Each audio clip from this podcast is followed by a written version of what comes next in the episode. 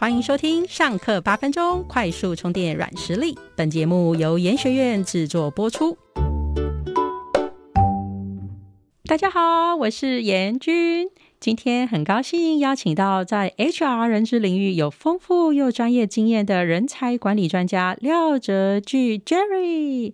Jerry 现在是 PC Square 哲巨人才发展公司的创办人兼执行长，过去担任过立讯精密的人资副总、三商行的人资长、联发科子公司人资处长。也担任过韩国三星、台积电、广达电脑以及台达电的人资主管，对科技产业的组织发展及人才管理尤其擅长。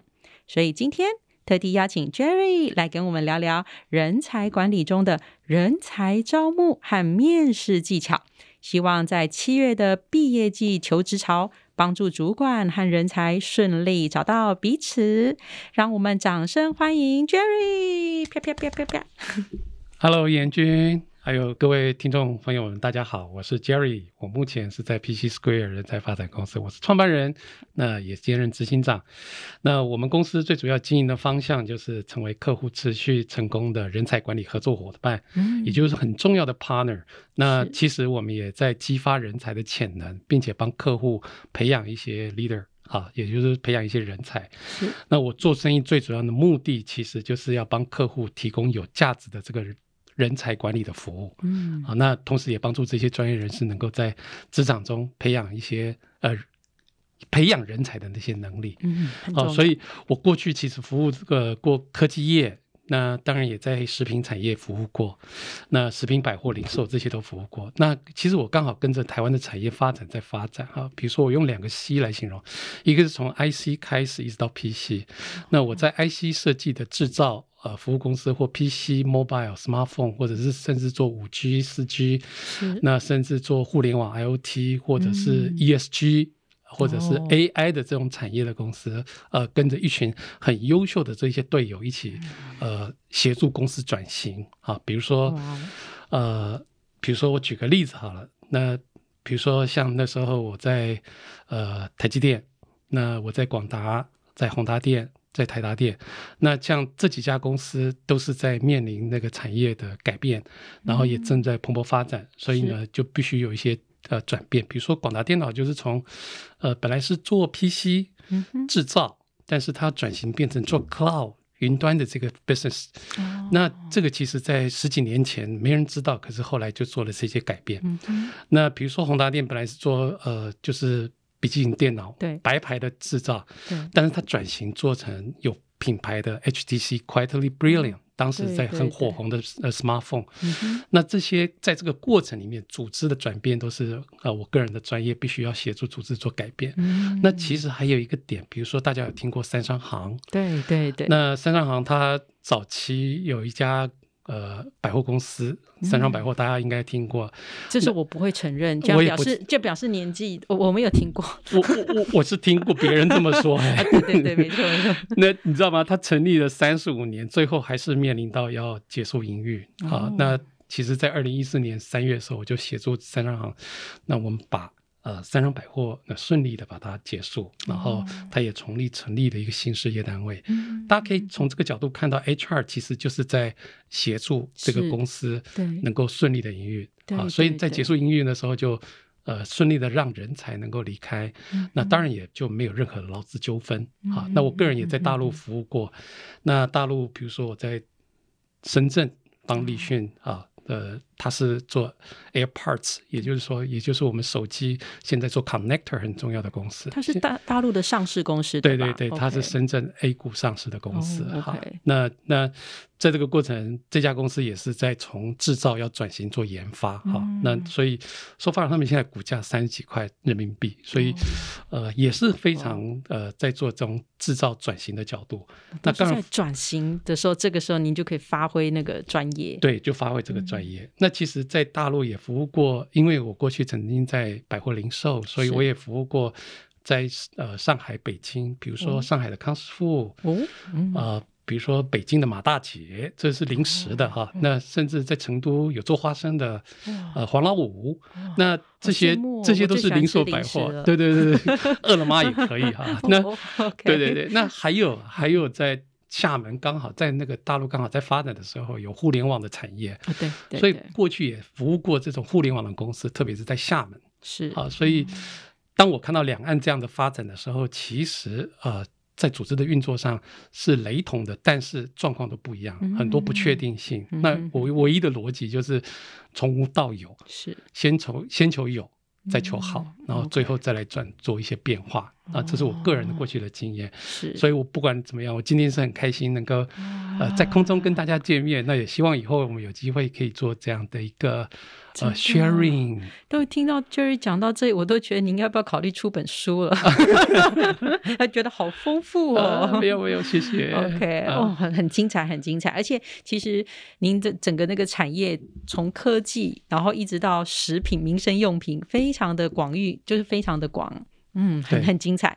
那想请问一下，像您从事我呃，因为毕竟科技产业还是您比较长期在从事的一个呃人资经验的产业。您从事将近三十年的科技产业的人资管理，您觉得现在的招募和过去有没有什么明显的转变呢？OK，其实变化非常的大。我从九五年，一九九五年是那呃回国到现在二零二三年，其实快将近三十年时间。嗯，其实，在 Talent selection 人才这个甄选的方面，哎，等一下，Jerry，我要打岔一下。您刚刚说一九九五年回国，我想说要跟听众说明一下，您可以说明一下您是从哪哪里回国？呃，我在美国 San Diego 念书。OK，对对。所以当时您也是念，您是也是念 HR 相关的科系，还是念？我就是念 business。那那我念 entrepreneurship，念 business。那从这个 business 角度来做 HR，其实就是真正应该像个 HR 的 sales。OK OK OK，所以所以 That's why 我从那个时候到现在都是在 HR 这个领域发展，那也把 HR 当做跟做生意是非常非常息息相关。从生意的角度来想，呃，人力资源应该怎么去做管理？那这那这是我个人的经验。但这一题你知道吗？你刚刚问的这个问题其实很重要。对，因为你知道吗？为什么呢？如果我从这三十年的角度看，大概有五个很重要的变化。第一个，你可以从角度就是第一个。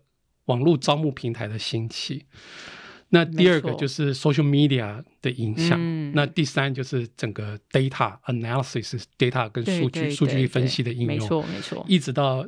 到去年这两三年开始，因为 COVID nineteen 的影响，有一些远程工作开始兴起，对 work from home 或者是 remote work，甚至是 hybrid model，对，这个都是过去曾经发展。那一直到最近，有一些 social media，它有一些技能网络的发展。那我举个例子，比如说在网络招募的那个时候，那个年代，哈，你知道以前你可以想象，以前在做招募的时候是必须要登报，那登报。那个报纸广告是动辄就几百万，然后一个月就收个几几千封、几万封。真的，我小时候真的会看到大人就拿个红笔在那边圈圈圈。对对对对，是这样没有错啊。对对对对，但是圈的背后，你知道那个收信人的压力也来了，因为每次在收那个信的时候，必须要把信封拆开，然后一份一份的履历表要剪开。你知道那些工作其实是很 stupid。那也很花时间。嗯，那早期其实除了高阶的这种 executive 的 talent recruiting 哈，是透过呃 search firm 所谓的猎人头公司在找。那一般公司来讲，大部分都是要靠报纸分类的广告。对对对。所以以前那个时候收费很高，好，那也缺乏效率。嗯。所以在这种情况下就没有人性嘛。嗯。当没有人性的话，所以呃，所以后来当。媒体网络开始发展的时候，你会发现，哎，网络的这个媒体反而更便宜，而且零四类似是这样子的这种吗？对，你知道它是有这样的故事。一零四那时候还好，我不不不讲别人公司，但是我那时候刚回来的时候，我就看到，哎，我们有台湾开始，呃，有千里马求职，我不知道你有没有这个，好像有，好像有听过。其实它就是那个第一代的，对。那也就是你刚刚提到的那个一什么四公司，他们做这样的事情。那那那个时候，杨先生他曾经曾经做过千亿嘛，那时候跟他合作过，后来他才又开始转型成另外一个人力银行的公司。明白。那那您知道当时是这样子，所以当当 Internet 开始 popular 的时候，大家求职者跟我要求财的人，对，他开始找工作的时候就会变成比较方便，嗯，而且比较快没错，对吧？而且网络招募平台就很方便。那比如说像最近一直到最近，你可以看到看到这个网络平台，比如说像 LinkedIn 啊、嗯 Indeed 啊这些都起来了哈，所以就会当做求职的人或者是招聘公司之间很重要的一个管道。对对，好，那么所讲，这第一个就是网络招募平台就开始 booming。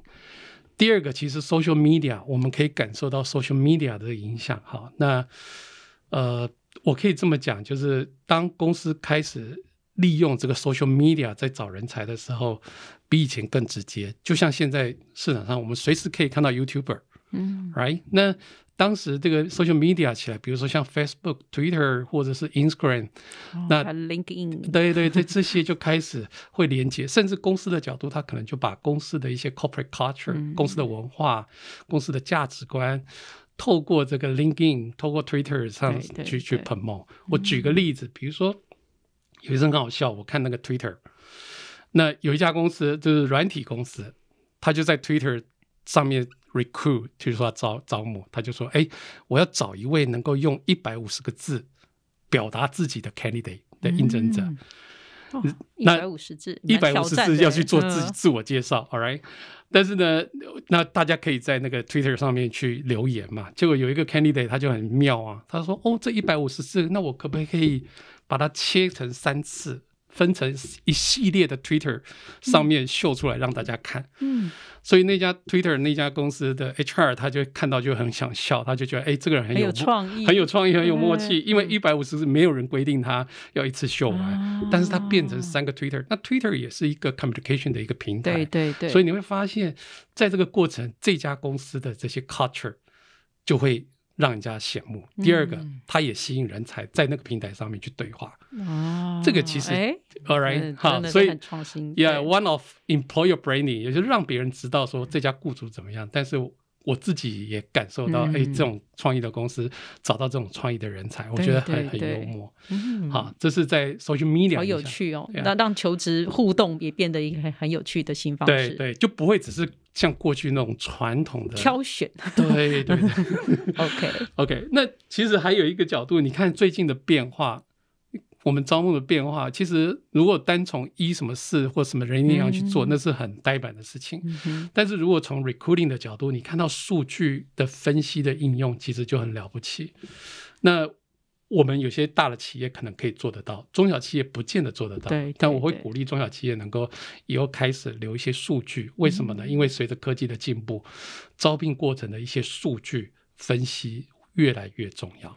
真的，我那时候有听过，呃，也是一个比较大的公司，他们在分享，其实就会在人才招募的时间上也会相对缩短很多，因为现在找人才的时间相对都拉长很多。可是如果有一些数据的分析或者是协助的话，是可以顺应那个结果，赶快去及时的调整。其实他们会招募人力上的缩短，还有适应度，其实各方面都会跟着一起提升。没错，我举个例子哈，我用数据来分析做什么呢？我来找求职者的 skill。嗯我可以去做这个分析，了解这个人对组织的文化、对组织的行为，好，那甚至他的经验跟公司的匹配度是不是能够 match？嗯，那这些的背后都是要到一些数据。讲白的，用现在的语言，其实就是用 AI 的角度来做这些事情。我不太懂什么意思。就是说，你们是说你是在捞他的资料的时候吗？还还是怎么样？他怎么会有这些数据产生？其实背后我们要把这些数据留下来。嗯，那比如说我找一个人，这个人他具备了什么样的技能？嗯，我应该把它定义，把它标准化。也就是说，我在这在这个数据的定义的前提，其实应该是说，我们要把这个招募的流程先定义好，对，那我的 step 才会清楚，那我才会因为这样子去有一些数据产生，嗯我才有办法把它标准化。比如说我，比如说我几天可以找到一个人，或者每天来几份履历表，这一切都量化。对，一切可以量化。第二个，我找这个人了之后，这是呃哪些学校，甚至这些哪些男生女生，这些具备哪些能力，有参加过哪些社团等等，这些都可以量化。当然，这些数据如果标准化之后，回来再反思，那我们公司要的人才嗯，具备哪嗯些条件，我也把它所谓的量化、标准化哦。我举个例子，我嗯我我不知道这样对不对？就 Jerry，你听听看。例如说，是假设啊，我可能需要一个比较活泼，可能在大学的时候至少参加过三个社团的这种啊啊学生，类似是这样。那可能就是呃，他如果他的资料当中显示说，哎，他可能就有三个以上，或他至少有两个，那你们可能就会优先来面试这样子符合匹配度的。对对对哦 OK，类似像这样。那其实那个背后，我们就是在从公司经营者的角度，我就是在看，哎，我有没有定义好我公司所谓的人才的模型，嗯我要的 talent 哦 model 是什么？懂懂。那个长相是怎么样？然后先定好。条件跟行为指标这样子。那那个背后如果有，而且都是我们过过去找进来有一些成功的案例，是，但是有一句话很重要，不见得过去的成功代表未来会成功。嗯，没错，没错，对对没错。所以，但是那些过去曾经成功的，就是我们的 data。那这些 data 其实就可以把它喂进到机器里面，嗯就是所谓的 AI，它就可以自动帮我去筛选这些人才。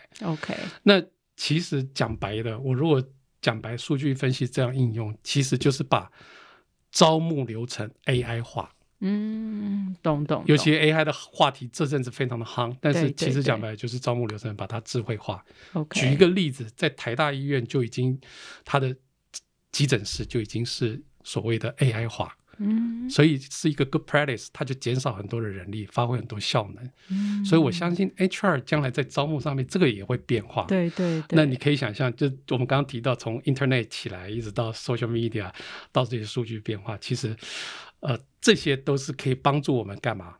更准确的去选择最佳的人才。对我现在听说，其实蛮多 HR 在一个招募招聘内容上，那个 JD 其实都已经是 AI 在帮忙先撰写，然后再去一些修编而已。那非常方便。对，其实大量的缩减时间，而且还可以比较生动化。呀你透过 Chat GPT，它直接帮你去 writing 你的 description 对就出来，然后你甚至叫 Chat GPT 帮你找一些这样的履历表，它可能就会就是协助我们。其实就是背后都是数据不断的去演算。OK，以好，好，那再来还提到一个点，我觉得这这三年很重要的就是 COVID nineteen，也就是二零二零年开始、c o v i d nineteen 开始加速了这个整个 remote work 的 popular 哈、就是比较普及了，所以那时候很多公司开始做呃考虑这种远程工作。那你看台湾其实相对保守，那我们就在台湾就是。必须要 work from home，有些有一阵子必须 work from home。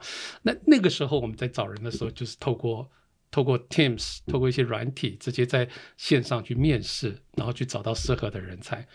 可是呢，找进来之后，那是远程的面试，对不对？对或者甚至有些公司可能开始有透过机器人的 interview。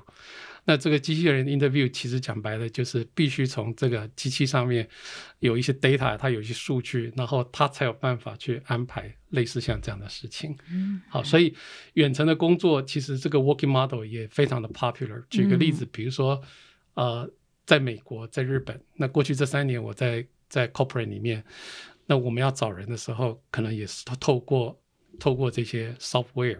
那通过这种方式，那远端的去找到人，而不能面对面，就是完全是 virtual 的方式。哦所以这跟我们早期印象中直接哎，真的不一样。可是效率上，其实我觉得也挺好的，更方便，对，其实更符合 ESG，你知道吗？嗯就是那 ESG 其实就是环境变化减碳，连对交通啊、开车的那个碳排量 都都减少了。对对，其实这个就是为什么 trend 趋势已经发展成这样子。那我们嗯中小企业、大企业如果愿意跟着改变，其实反而帮助我们企业的那个经营的成本会更 cost effective，而且创造一些 value。嗯好，感觉突然变得好有意义哦。嗯嗯。好，然后其实后来，其实很多人他可能不知道，其实我可以透过一些 social media 找到一些有技能的人。好，那这是呃技有一些有一个一些专属的技能网络，比如说像 GitHub 啊或 Stack Overflow 这些平台，它就是去创造一些。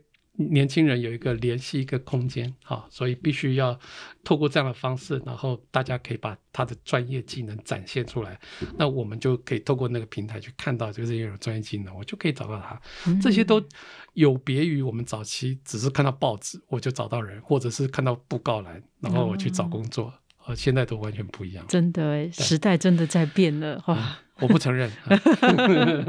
你听说听说以前都是听说的都是听说。对对对，哇，那谢谢 Jerry 分享。那像您您刚刚你在提到说科技嗯产业其实也带来很多的招募的变化。那想请问一下，那如果像您在呃科技公司，您在看履历的时候，在第一关，其实当然除了学历跟专业以外。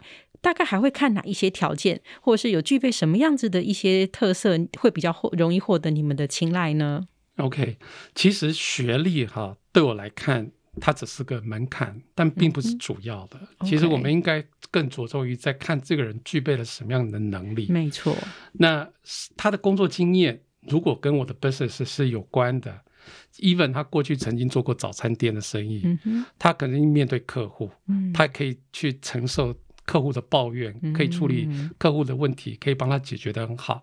后来他来应征我们的客服，在科技业，嗯我相信他的经经验能力一定适合，就不会说，哎，你曾经在早餐业哦，我这是科技业哦，那嗯对不起，我们可能不 mapping 哦，嗯。那那这个产业经验不会，其实反而不是，应该从他的能力的角度来看。其他的核心对。的那个价值，对对对，嗯。在这个职位上的经验，这是很重要的哈、嗯。那当然，最好是在相同行业会更好，或相似，这是最接近，这是最好。嗯，差异太大，这真的也是相对有些让人没办法相信哈。哦，懂，啊，所以这个是一个。那第二个其实很重要，就是他有没有什么成就或 contribution，嗯哼。什么样的贡献？可是，如果像刚毕业这种学生，你们会看他什么呢？哎呀，这很好啊！刚毕业学生可多的经验成就啊，不是像那种出社会才会有啊。举个例子，很多年轻的小朋友，那你知道啊，在学校参加社团，那他或者是他办学校的晚会，嗯哼哼，那他一定会参与一些从规划嗯到时间管理，然后在过程中必须协调各个单位，比如说学校的各个单位，对，然后各系所、各学会，嗯，同时他也必须要串各个同学、各系的同学，对吧？所以可以这样说，Jerry 不好打断，因为像我自己本身也有担任那个一零四的那个咨见呃履历见诊的那个咨询师，嗯。那其实之前就会遇到一些可能比较呃刚毕业或者是只有工作一年，那他们嗯。就会、就是可能在撰写的时候就会写说啊怎么办，我没有工作经验，不知道写什么。可是像刚刚就是您就给的很好的建议，就是说，其实，在求学的过程当中，不管是活动也好，跟呃同学师长的互动，其实尽量是不是去多琢磨或把它写出来，在那个互动的过程，例如说你展现了什么，或者是其实你创造了什么，你贡献了什么，是不是把这些互动的细节也可以把它统整出来，而不是觉得好像没有一个什么事件或者是成果就没有什么值得好写的，可以这么说吗？没错，没错，你讲的嗯很好，其实就是把那过去的这种成功的经验写成一个例子。嗯，那那这样的例子有看到让人家看到那个场景，然后呢发生了什么事，对做了什么行动，是，最后有什么样的结果，嗯，那这个都是大家看。那我相信依照刚刚我们举那种例子哈。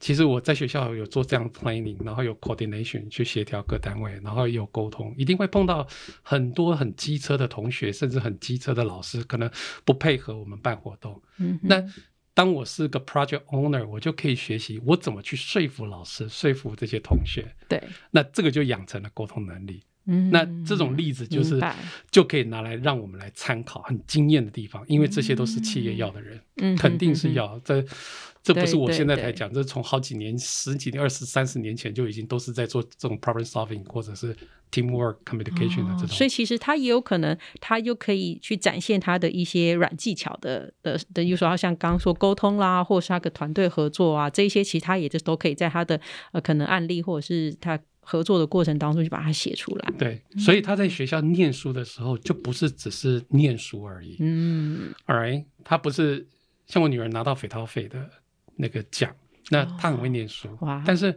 但是呢，她也同时又拿到呃学校的这种活动的经验、嗯办经验，所以她也也帮研究所呃办晚会啊等等这些类似这些，嗯在这个过程里面发现，哎，她就是一个 potential leader。为什么？啊。他有潜在的那种影响力，他可以去哦 convince 他的老师、他的教授，嗯。他可以 convince 他的同学，嗯甚至他的学长，那甚至他的学弟嗯啊、学妹之类。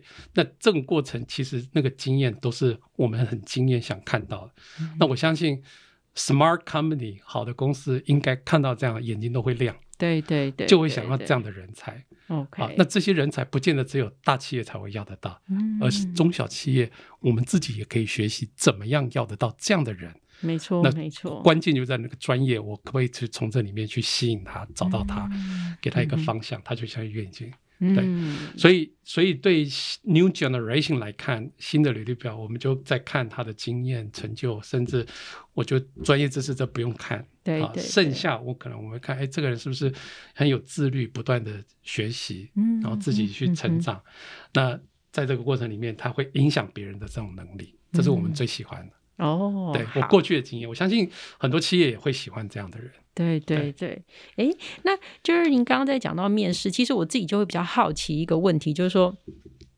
个别面试，像刚刚你也讲一些技巧，可是我知道，像在一些比较大的公司，或尤其是科技业，有时候你们都会有这种群体面试。你可不可以跟我们说一下，那群体面试是怎么样进行的呢？那可能在面试的过程当中，比较面试官会注意什么样子的重点？这种群体面试，OK，我我觉得可以这样讲哈，因为一般面试就是呃，面试官跟应征者直接对话，这很单纯。从这里面我去可以去了解他的技能、经验、展现的行为能力，这是我们一般可以看到。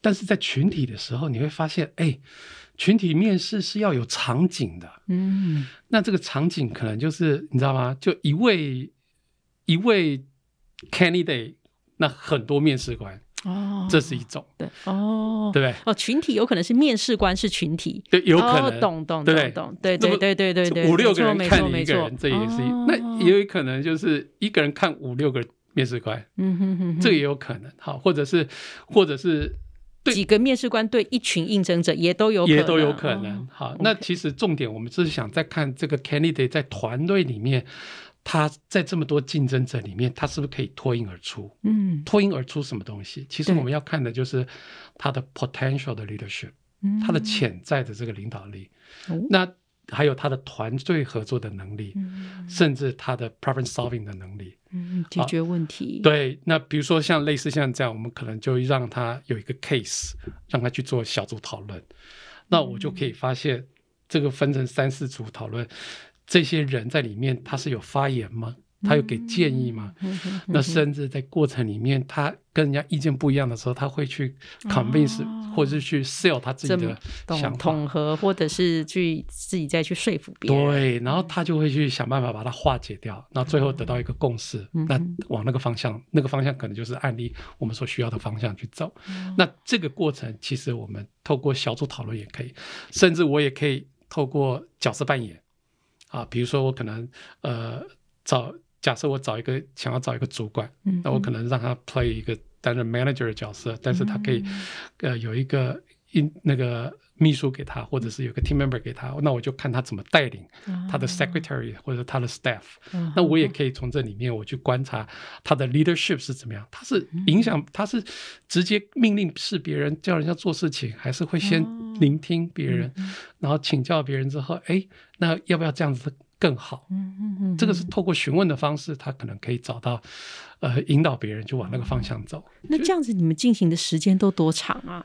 其实 in general 大概一个小时应该算很多，有时候会更长啊 OK，，那像这样案例，我就觉得，通常在这种情况下，大部分都是针对聚焦两个能力，比如说，我就聚焦这个人是 teamwork，、嗯哼，那第二个就是他是不是做决策的时候，这么多人，那他怎么做决定？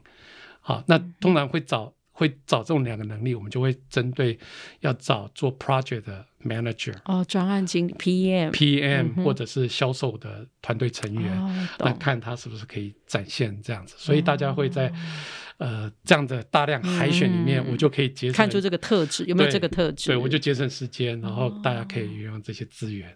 好，所以、嗯。所以这个是在群体里面，但是、嗯。那所以其实一般在群里面是，我们可以发现哈，我刚刚这样谈，其实既然群体群体就是 group，那也就是找这种团队合作能力很强的。对对对，team player，你看到很多 job requirement 都会写到我要找一个 team player，那一一组织越大，他的 team player 能力一定要越强。明白明白，对他不能哦自己能力太那个。那公司小也要 team player，对对是啊，没错。好，也是要互动，也是对外你也是要合作。对哦，原来这是群体面试，我自己就挺好奇的。哎，谢谢但是但是还有一，个就是领导的技巧，那个领导能力也是其中一个。嗯，因为那个领导力不代表我要带下面的人，哦而是我有没有办法影响跟我是 peer 的人。所以其实有某种程度，它是延伸的更广广泛的定义，就是影响力，可以这么说。哎，讲白就是影响力。嗯 OK，好，甚至我对我的客户，我可不可以影响他？价格可不可以因为这样弄得更漂亮？懂懂懂。那这个都是 leadership。好，所以嗯 leadership 不见得代表我只有上对下，啊有可能一定是是立的一个团队，或者是说一定部署什么，不是这个意思。不是不是，而是说，哎，我在这人际上，我是不是可以发挥这样的影响力，嗯。然后让人家能够接受，然后，所以那个沟通技巧也是其中一环很重要的，对对不对哦那是不是解决掉这个问题？剩下就是他的 personality 个人的特质，是。对，哦，那所以那可是嗯就是像您刚刚说，不管我们是群体面试啦，或者是个人面试，其实你也知道，面试的时候嘛，大家都会尽量表现自己最好的一面，甚至于会偷偷的美化、修饰一些缺点。诶，那身为面试官，我们要如何能够识别对方的专业，一眼识破，或者是判断他到底适不适合公司的组织文化？那这当中有没有什么样的技巧，或是可以教大家怎么样问才能问对问题呢？嗯嗯。其实你刚刚讲了一个很重要的点，要一眼识破这件事不是那么容易哈。对啊，对，不太可能是一眼识破。对，但有可能是呃，面试官也会伪装啦，对对对就是面试者也要一眼识破这个面试官，就双方都一样，对对，对。彼此。那那你可以知道，像这个东西，像这样的所谓的 interview skill，它嗯其实是一个三天可以学习的课程，真的，那最少一天可以学。哦，但是我们现在用几分钟，我就要去询问这个精 interview 华精 skill，华，这真的是不 容易。浓缩再浓缩，对，但那其实我我的我的 summary 大概，其实在面试的技巧，如果我是面试官，嗯关键在于我会不会听。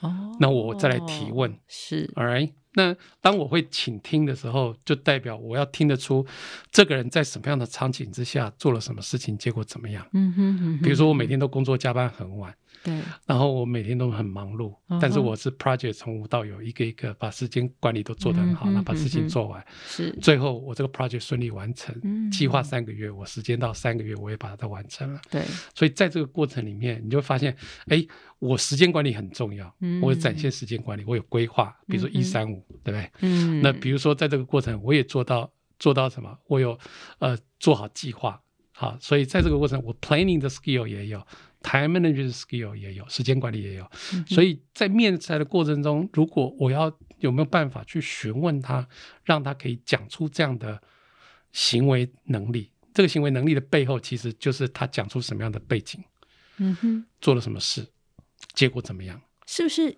呃，我我蛮常听会说 S T A R，Yeah, 又是 star S T R star 的那种面试的一些方那那个那个模式 Yeah, yeah, 然后.让他们可以讲的比较具体，判断出来一样的概念，哦就是一样的概 OK 念。OK 那个呃，那个 star 的概念是很 popular，所以、嗯呃，讲真的，在这个过程，其实听是最重要的，star 只是一个逻辑的技巧，懂懂 OK，懂，但是嗯问问题也很重要啊。问问题有两种啊，一种是问封闭的，一种是开放的。对所以在面谈的时候，我个人我都是交互应用，啊，然后我先封闭再开放。比如说哎、嗯比如说，嗯、你在哪里念书？比如说你在台大，嗯哼哼，那我就说，哎，那您在台大念书，你是不是喜欢你念的科系？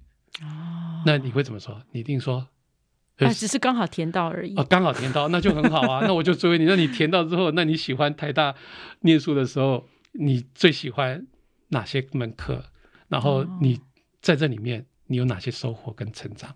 嗯你会发现第二个问题，我就开始比较用开放式的方式嗯哼哼哼来请教您说，哎，你在这个过程在台大念书，虽然你是只是填到，懂，但是但但我是真的不是台大我，但我怕我怕听众误会呃，我认为你是台大。啊 谢谢谢谢，好，但但是你会发现，当你讲这些，我可能又开始认为，哎，那你是怎么做到的？嗯所以，所以你会发现，我从他你去喜欢台大，嗯对不对？你念哪里？这等等，是类似像这样，我就慢慢哦 probing 进去。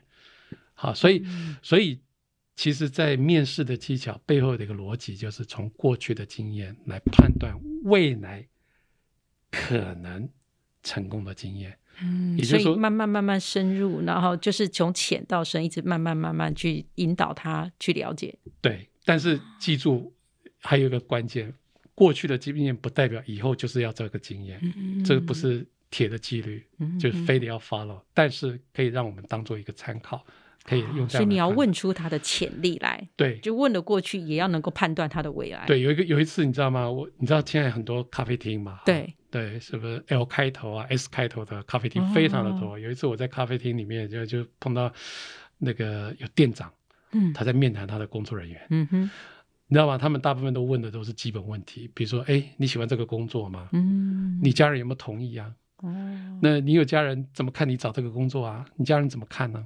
甚至还会问你，哎，那你沟通能力好不好啊？你觉得他会怎么说？很好，还不错。对不对？我懂，我懂。对，那这这个就是 stupid question，、嗯不是在 interview 要问的，而是应该怎么样选择让应征者可以详细回答一个例子，可能会对更好。对对，没错没错。嗯，这个举的例子很很很好，也很好懂。啊、很好懂然后但，但可是大家常常犯还不自觉。哎，对，所以所以你知道吗？所以再讲更远大一点，好像有人高大上，人家就会说，哎，你们公司重视哪些？比如说我们公司重视诚信，嗯哼哼，比如说我们公司重沟通然后是团队合作之类对之类，对不对？那沟通可能是他公司公司的核心价值之一。对，像刚刚那个问题，如果假设一那家咖啡厅，他公司很重视沟通，嗯结果他问说，那你沟通能力好不好？嗯你觉得他有问出来，应该就是能够一定得到答案，一定说当然很好啊。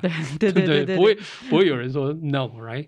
所以这样的经验就不好。那如果是我，嗯我会怎么问？我就会说，哎，那你过去有没有跟人家意见不一样的经验？嗯我先问他，你有没有不一样的经验？嗯哎，他说有，意见跟人家不一样多的是。哦，那就很好，切中我意，我就会请他举个例子。啊嗯哼那你要不要举个例子看看？你过去这种意意见跟人家不一样，你是怎么说服别人？嗯最后怎样让别人还接受你的意见？嗯嗯嗯你知道，这从这对过程，也许我就可以得到他想要的场景。那做了什么事？嗯然后你结果也更好让他有资料，让你去判断，哎，他到底适不适合，然后胜任跟沟通这件事，或是适合公司的组织文化。对，哦所以 interview skill 其实基本上大概是这样的 logic。那其实后面还有后续的问题，嗯为什么呢？因为我刚刚提到听很重要，对，有些人根本不讲背景，直接告诉你说，就是哎，我每天都很加班，都很累。嗯，那那问题是你为什么每天都加班都很累？对，那场景没跟人家讲，那你只讲很累，那结果呢？结果我失业，嗯，对？好像对这种就这个逻辑就不同，哈，所以这个后续在 interview 的时候，实际上还有一些后续的问题要去问。那，所以其实是很难怪是说三天哈、哎，对这 对。对是大功夫。对，所以我会鼓励所有的企业，不管是大企业、中小企业，嗯呃的主管们是。啊，甚至呃平常同仁都可以，但主管优先，可能也许应该就要正式的学习 interview skill。嗯，它是一个显学，大家就可以好好的练习。对，但是如果没有学过，我相信你大概就是用自己土法炼钢的方式在询问，嗯你得到的答案当然专业度就有待呃质疑哦。对，或者是说就会比较陷入一种主观的判断当中。对，对因为可能就变得哎经验值，但是你的经验值都是来自于自己比较呃主观的喜好。对，嗯，明白明白。好，所以哦所以这是一般是。那也有人是透过情境模拟啊，当然这些、哦这些我们就会看这些高阶的主管们哈，有时候就会比较用情境模拟的方式来来观察。不过这些不适合我们现在年轻人，但是那个情境模拟就是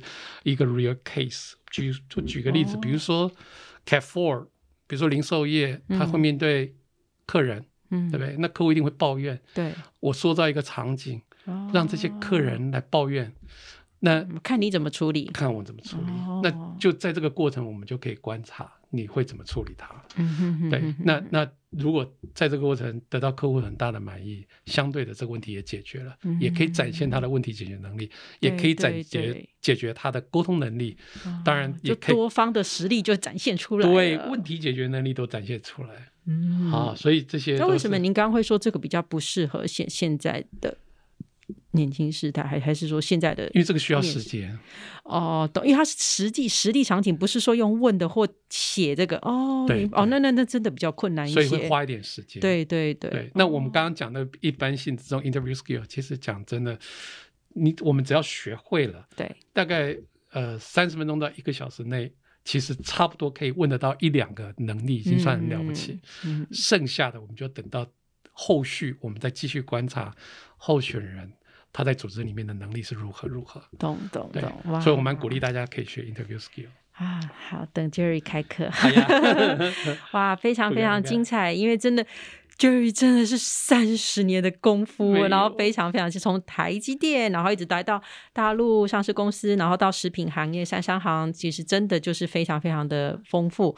不过因为今天也是时间有限，所以 Jerry 能够跟我们分享的也就是这么这么一点点而已，啊所以这之后还希望还继续可以分享更多。但是在访谈的最后呢，我还是一样想要请 Jerry 跟我们分享有没有一本您喜欢或推荐的书，因为这是我觉得访谈当中我就很喜欢请，那就是来宾可以给我们推荐书，然后让我们的听众也可以再去延伸阅读。嗯有没有什么样子的书呢？OK，你好了不起，我平常也不看书，但今年有感而发，刚好翻到一本书。哦，很棒，很棒。OK，其实我最近看了一本书，叫《重启人生》，嗯，呃，英文名字叫《From Strength to Strength》。哦。Alright 那它的作者是 Arthur Brooks，是一个哈佛的教授。是，那这个教授他的个人的生命领悟，那他、哦。他他觉得提到说，哎，他提到说，哎，过去我们总是以为只要认真努力哈，对。然后简单的去抱有那个拥抱那个成功的方程式，对，然后心无旁骛，牺牲个人的这些生活，哦。一，心一意，反正我就往上爬，对，我辛苦总会有代价的。也是他也是当到哈佛教授啦。对啊，也很了不起啊。是的，然后呢，光环的哦背后，他可能就陷入低谷了。哦，对，任何一样，我们过去在任何一家公司，有些人说，嗯常会提到，哎，是当你没有了这家公司啊你还有开什么头头衔之后 Yeah, yeah, yeah. So we don't care about the job title. We care about the competency. 嗯我们应该在意的是到底我有什么。现在我是要做英文翻译吗？我我不在意这个台职称，但是我在意他的能力。是是是，我这要自然一点。对对对好，所以在这个过程里面，我会发现说，哦，我们不用再像以前一样，都是一直往上冲。嗯我自己以前也是一直往上冲，然后，但是高峰过后，我就是非得要面临谷底。嗯，但是不管是谁多闪耀多风光，嗯每个人都会下坡。没错没错对不对，但是重点来了，不代表这个下坡就代表你不要努力嗯，all right？不代表这不要努力，而是更应该要培养自己重新生活的方式。对，现在常常会说什么人生第二曲线、第三曲线，哎尤其是现在大家的平均寿命其实都更长了。根据统计，现在全世界。呃，大概六十五岁以上还在工作，其实整个现在已经是几乎是全球的趋势，因为寿命延长，然后也比较少子化，大家也老龄化了，嗯所以其实我觉得这个真的就是一个人类的一个嗯，整个我觉得一个发展的变化，所以讲白的，以前传统五十五岁就要退休，嗯，这早就是过去时代的真的，现在 language。五十五岁，真是真是壮年，都还算年轻人。对，所以所以像这个 wording，如果中小企业还在用这个角度在看五十五岁，那嗯有一些做第二曲线的人就没有机会了。对对所以我们应该创造善用这种最厉害的第二曲线，嗯甚至没有了公司，你自己可以怎么样的创造，对去发挥你个人的潜能跟价值。哎，很棒哎。其实这是很棒的哈。嗯那重点就是个人的潜在的这些生命价值，其实是以前是追求外在的成就，对对，但是现在应该要发展到内在的力量。嗯换句话，说，我们现在年轻人，我哎，我真的对就是让不分年龄哈，大家就应该去怎样面对这种改变，然后不一定要为这个感到好像很 frustration 啊，没有了工作，嗯我失业了怎么办？No，我觉得这种反而是一个机会，嗯对个人来讲就是一个转机，而且是非常 exciting 的机会。嗯当你有这样子面对一些不确定的未来的时候，只要有心度过这个转型，我相信如获新生。